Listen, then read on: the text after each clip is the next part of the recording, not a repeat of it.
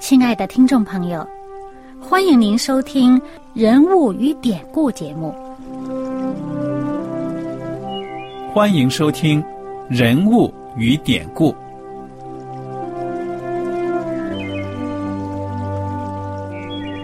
听众朋友们，当你读圣经的时候，不知道有没有过这样的想法：生活在几千年前的圣经人物，与我们这生活在二十一世纪的人有什么相关吗？那些古时候缔造了历史的伟人们，只是些令我们感叹而望尘莫及的对象吗？那些败坏了品德的小人？和有负圣托的失败者，难道只是为了让我们嗤之以鼻吗？在这个人物与典故的节目里，我和小燕将与大家一起，通过圣经中的人物和他们的事迹，看看我们能从他们的故事中得到哪些启发，以便用正确的态度来对待我们每天所面对的生活和挑战。共同奔走天国的旅程。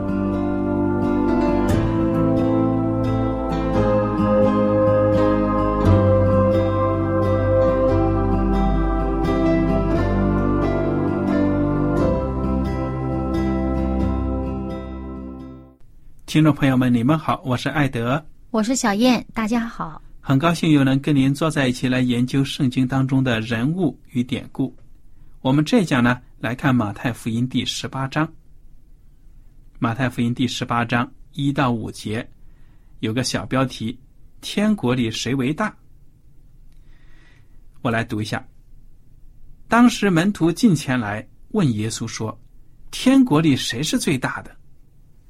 耶稣便叫一个小孩子来，使他站在他们当中，说：“我实在告诉你们，你们若不回转。”变成小孩子的样式，断不得进天国。所以，凡自己谦卑像这小孩子的，他在天国里就是最大的。凡为我的名接待一个像这小孩子的，就是接待我。嗯，这一段呢，在路加福音第九章和马可福音第九章呢，也有一些补充。那我读给大家听听哈。路加福音第九章四十六、四十七节说，门徒中间起了议论。谁将为大？耶稣看出他们心中的议论。那么马可福音第九章三十三呢，就说了：他们来到加百农，耶稣在屋里问门徒说：“你们在路上议论的是什么？”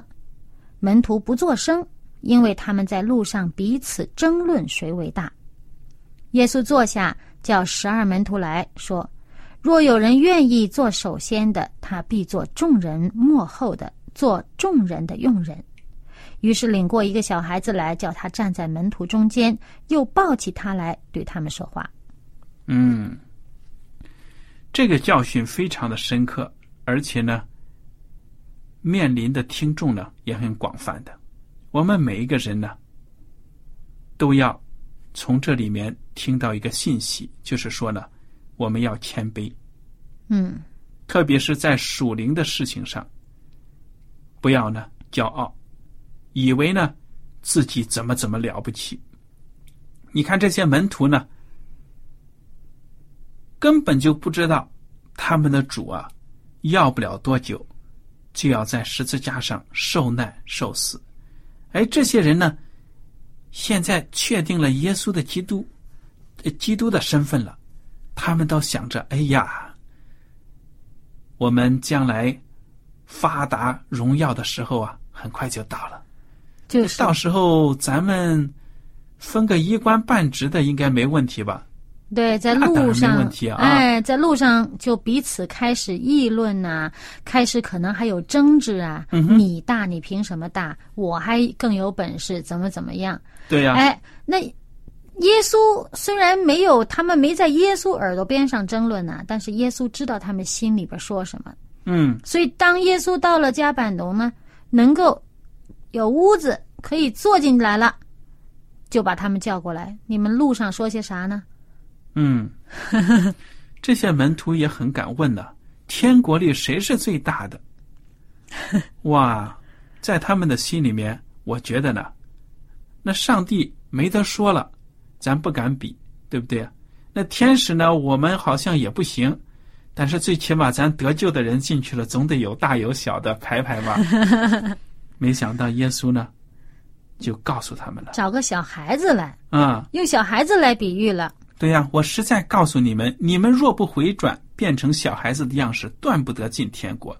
意思就说呢，耶稣就说了，就你们现在这状态啊，连天国都进不去啊，还说天国里将来谁最大呢？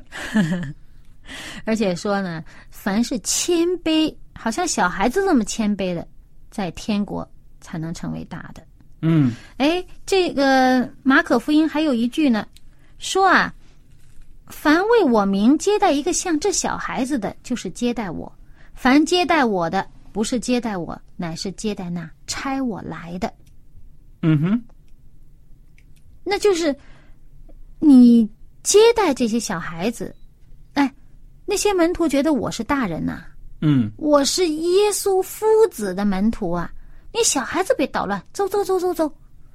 哎呀，你们这些在旁边叫叫嚷嚷，别吵别吵，走走走走走。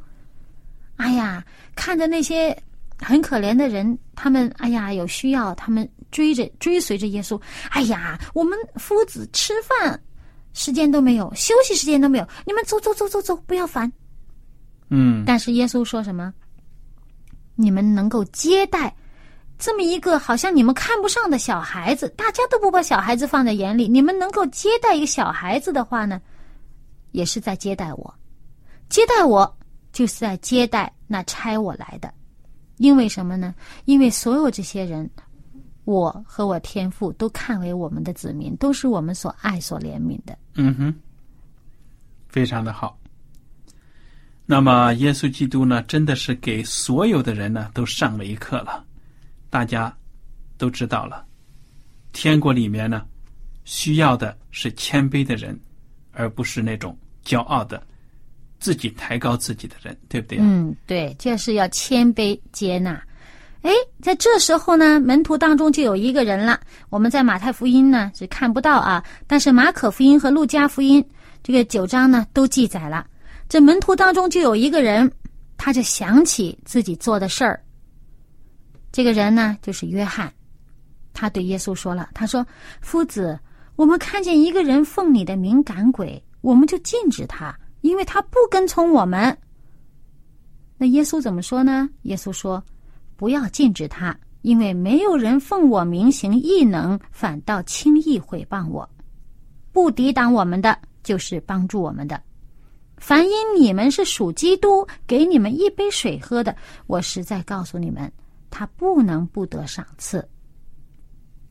嗯这里面呢，这个约翰恐怕就是因为听到耶稣说：“哎呀，应该接纳别人，接待别人，要谦卑下来，不要骄傲。”可能反省一下，觉得哎呀，自己好像好像挺傲的，觉得就是我们才行，因为他没跟我们在一块儿，奉耶稣的名赶鬼，好像表面上是啊、维护耶稣的这个名誉啊啊，但实际上呢，自己心里骄傲。觉得呢，人家没跟我们在一块儿，你们那些就不被接受。嗯哼，结果呢，他反省呢，这时候就说出这话来了。那耶稣就告诉他：“嗯，你这样做不对，你应该不要禁止他们，应该接待他们，而且还说什么呢？因为你们是属我的，属基督的这个原因，人们接待你们，那这接待你们的人必得赏赐。”可是，老实说，我们反过来想想啊，如果你很热心，那为基督做事情，而那些呢，好像比较正宗啦、正统啦、正宗嫡传的那些嫡传弟子，觉得你不正统，你呃不那什么，抨击你这个不是那个不是，你是不是很可能被人泼凉水，心里边这个信心就开始弱下来了？有可能吧？嗯所以呢，在这里面呢，反省一下呢，就是说，如果自以为是这个基督的这个真正的门徒，但是呢，却见到别人呃热心侍奉、热心服务的时候呢，啊，好像跟自己的方式不同啊，或者跟自己呃的想法有些出入呢，就妄加评论、妄加论断，呃，这样的话呢，可能反而是阻碍了这个，未必是上帝的心意。你看，嗯一个人如果他是被上帝的圣灵感动，甘心去服务的话，那么我们这样论断或者是这样评论人家呢，就很可能使他这个信心软弱，很可能呢就使他这个灰心丧气，对不对？嗯哼，所以呢，接下来在马太福音十八章六节，我们就看到了耶稣说这样的话：“凡使这信我的一个小子跌倒的，倒不如把大磨石拴在这人的镜像上，沉在深海里。嗯哼，这世界有祸了，因为将人绊倒，绊倒人的事是免不了的，但那绊倒人的有祸了。嗯。所以，这对每一个基督徒呢，都是有一个提醒啊。我们做事情不能够顺着自己的私意、随心所欲，也要考虑考虑这个事情做了出来之后呢，有什么后果，对别人有什么影响。万一我做了这件事情，把别人绊倒了，那么主呢是不会喜悦的。对，你怎么知道他奉上帝的名所做的事就一定不是出于上帝呢？可能他真是出于上帝呢？嗯我们也要小心谨慎的去辨别。对呀。好了，那么第八、第九节呢？其实我们之前的节目都已经讲过了，对不对呀？哦，那个是在这个呃山边宝训里面曾经讲过，嗯哼，所以可以说类似的这个呃话语呢，耶稣可能不止一次的说过。对呀，嗯，因为不同的福音嘛，就把耶稣基督的话语在不同的这种情形之下记录下来。那么弟兄姐妹们可以自己读一读，意思就是说呢，耶稣基督要我们把生活当中让我们可能跌倒的这些事物呢，要排除掉，嗯。我们要远离试探，对不对呀？嗯嗯。好，第十节，迷失的羊这个故事，你们要小心，不可轻看这小子里的一个。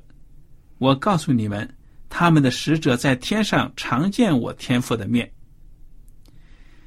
一个人若有一百只羊，一只走迷了路，你们的意思如何？他岂不撇下这九十九只，往山里去找那只迷路的羊吗？若是找着了，我实在告诉你们，他为这一只羊欢喜，比为那没有迷路的九十九只欢喜还大呢。你们在天上的父也是这样，不愿意这小子里失丧一个。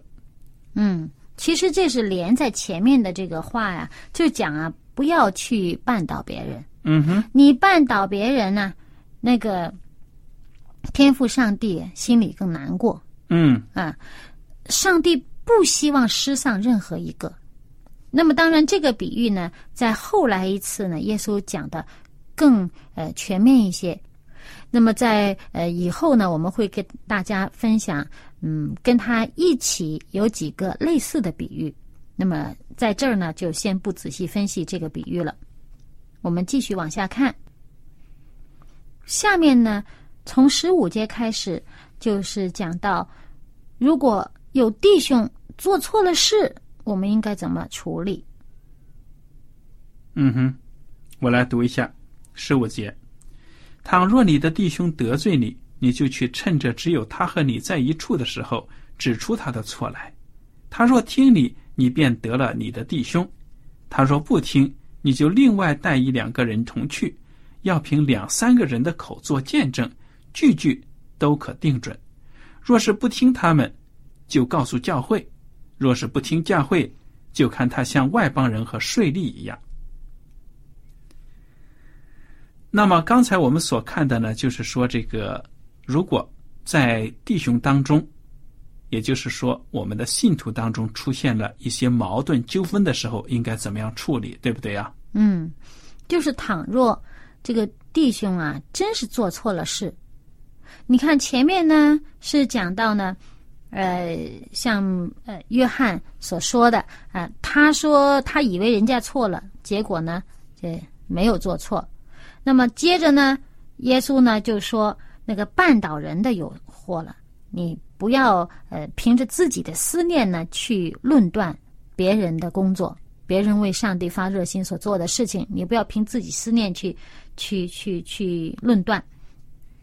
那么，倘若呢，这个人呢，因为你绊倒他失丧了，那天父上帝是非常的难过。上帝不希望失丧另外一个，呃，不不希望失丧任何一个人。那么，倘若你弟兄当中真是有人是做错了，他做的就是不对了，确实是做错了，那你应该怎么处理呢？这里面就讲到呢，先讲到第一步呢，就是你跟他两个人单独的处理这个事情，你们两个先彼此听对方的话，然后你呀要劝勉他。倘若他不听，他不改，然后你才有第二步的做，就是把这个问题带到教会里面还有三两个人呢，啊，先两三个人，再再多两个人劝解他，然后到教会。然后才到教会，然后到教会都不行的时候呢，才就可以说等于就放弃了。嗯那么这就是我们解决教会内部纠纷的一个可以说一个程序的问题了。嗯很多时候呢，教会里面有问题的，那么这个人做的事情没有符合圣经的原则，没有符合教会的原则，怎么办呢？我们怎么帮助他处理他呢？就是有一个步骤，给他面子，要让他要认识到自己的错误，改正了就好了。首先，先不要把问题公开化，对不对啊？嗯但是不行呢，为了救他的灵，我们必须得认真对待，所以再带上两三个长老啊，两三个人跟他评评理啊，查查经啊。如果还是不行，提到教会里。如果教会里根据圣经做出原则，跟他讲的他也不听，那这个人呢，可以说呢，我们可以把它开除教籍了，对不对啊？嗯好，基本就是这个程序。希望大家呢在生活当中，如果遇到这样的情况呢，可以参考。对，就不要像呃有些地方的人呢，哎，发现这个有问题了，还没有跟本人说，先在外面到处去呃说三道四啊，弄得风言风语啊，到处都是流言蜚语，然后以至于损害了人家的名声，可能事情还未必是真是你说的这个样。嗯，好，我们来看看呢，这个第十八节，耶稣讲的：“我实在告诉你们，凡你们在地上所捆绑的，在天上也要捆绑；凡你们在地上所释放的，在天上也要释放。我又告诉你们，若是你们中间有两个人在地上同心合意的求什么事，我在天上的父必为他们成全。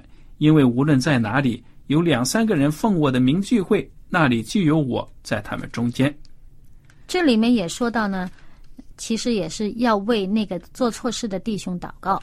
嗯哼，对了，那么关于这个捆绑啊、释放啊，我们之前节目当中也讲过了。耶稣基督把一些教会里的行政权、属灵的判断权呢，也是交给教会，让教会呢按照圣经的天上的原则呢，去对这个信徒的行为呢做出判断，对不对呀？嗯，但是在判断的同时，在处理这问题的同时，一定要祷告。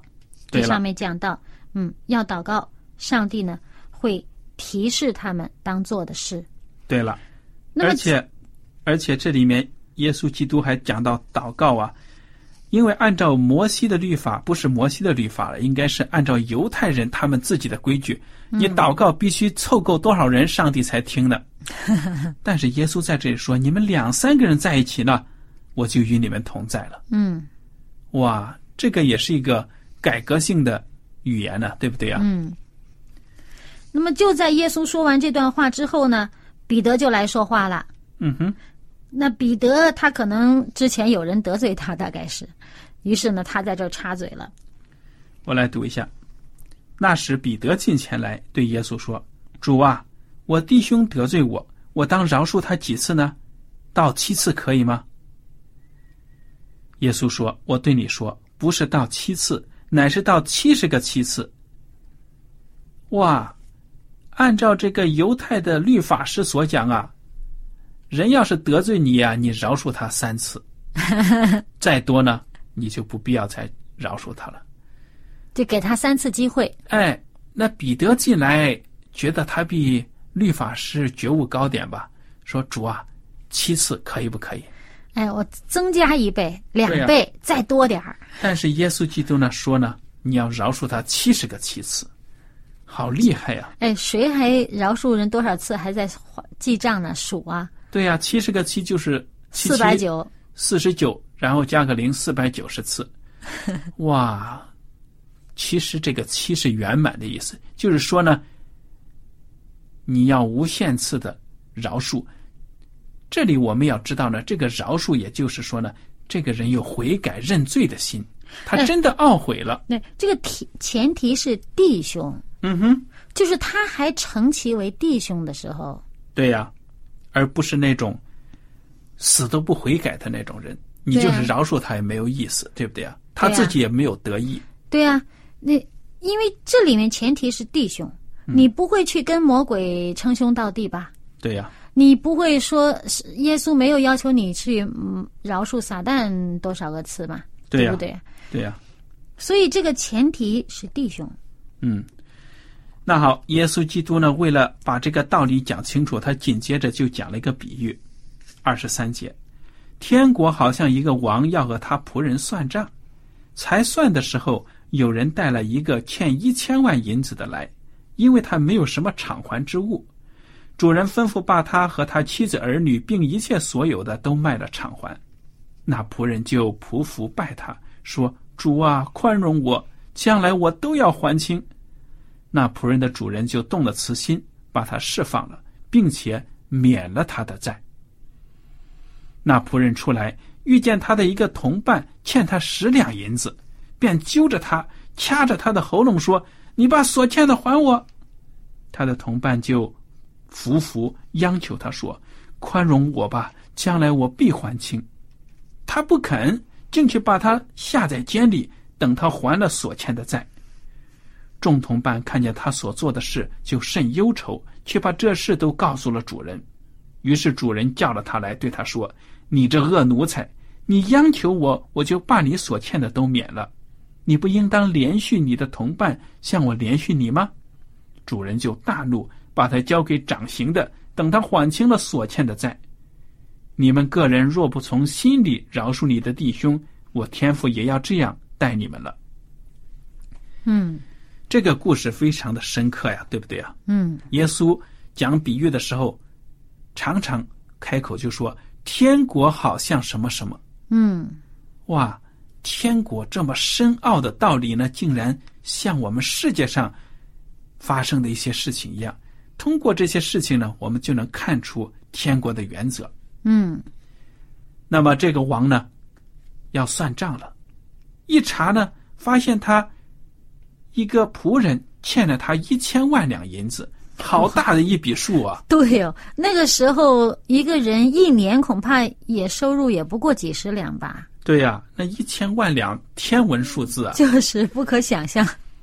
那么主人说：“你得还债，你还不起啊，把你一切所有都要卖了也得还。”哎，你说这主人猛的一想，听起来好像很有点严格、很严酷，但是呢，按照律法来说，这是应当的。那当然，天经地义，你欠债还钱，天经地义。对，但这个人呢，就匍匐在地上说：“主啊，宽容我，将来我都要还清。”其实啊，明知道他还不清，根本怎么还啊？那仆人的主人就动了慈心，把他释放了，并且免了他的债，我一笔勾销了，因为我怜悯你。嗯，拉倒吧，对，都不用算了。哇，你说这恩典多大呀！没想到这仆人出来，转脸就看见另一个人欠他多少钱。很少哎，才十两啊！才十两银子。这圣经描写他的动作，揪着人家，掐着人家的喉咙，哇，这是人家的要害啊！你还我，把钱还我！我呀，这个人欠钱，当然呢，就比较软了，就说：“求你宽容我吧，将来我必还清。”那十两银子呢，人家死活好好的干一干，应当有时间还得清的。对，但是这人竟然不肯呢，马上就把人家告到关里面，丢到这个监牢里面，监牢里了。就是人家能够还得清的。对呀，其他的人看不顺眼了，看不下去了。对呀。你这简直太不像话了啊！主人饶恕你一千万两银子的债，你转眼为了这十两银子就把人家丢到牢里面，那太不仗义了。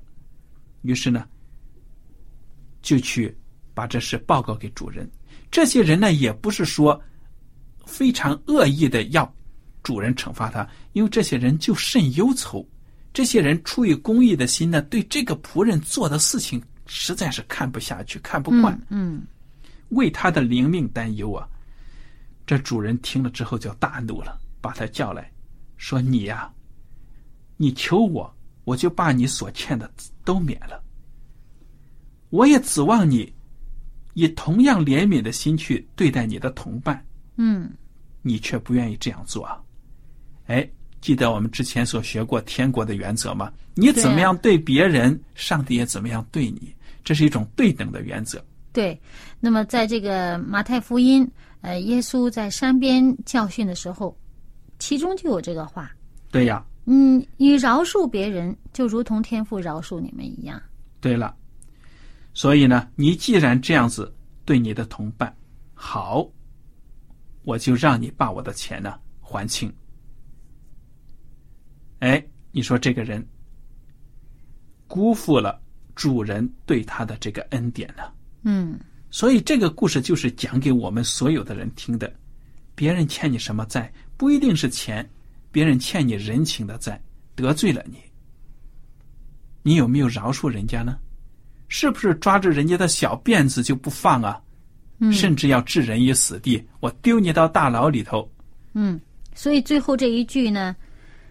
耶稣说：“你们个人若不从心里饶恕你的弟兄，我天父也要这样待你们了。”记不记得之前耶稣曾经教导我们要怎么样祷告？其中就有一句什么：“求天父饶恕我们的债，免了我们的债，如同我们免了人的债。”哎，然后另外一种翻译呢，就是说：“呃，饶恕我们，如同我们饶恕了别人。”嗯。所以，弟兄姐妹们，饶恕的功课呢，的确是不容易的，但是呢，又是必须学好的一门功课。愿上帝帮助我们大家，常常呢有怜悯别人的心，帮助别人的心。好，今天的时间呢到此就结束了。您如果有什么问题和想法，我们欢迎您写信来。艾德和小燕呢，感谢您今天的收听。愿上帝赐福你们，带领你们的脚步。我们下次节目呢，再会。再会。喜欢今天的节目吗？若是您错过了精彩的部分，想再听一次，可以在网上重温。我们的网址是 x i w a n g r a d i o，希望 radio，或是找旺福村也可以找到。记得把好东西介绍给您的朋友，与他一起收听。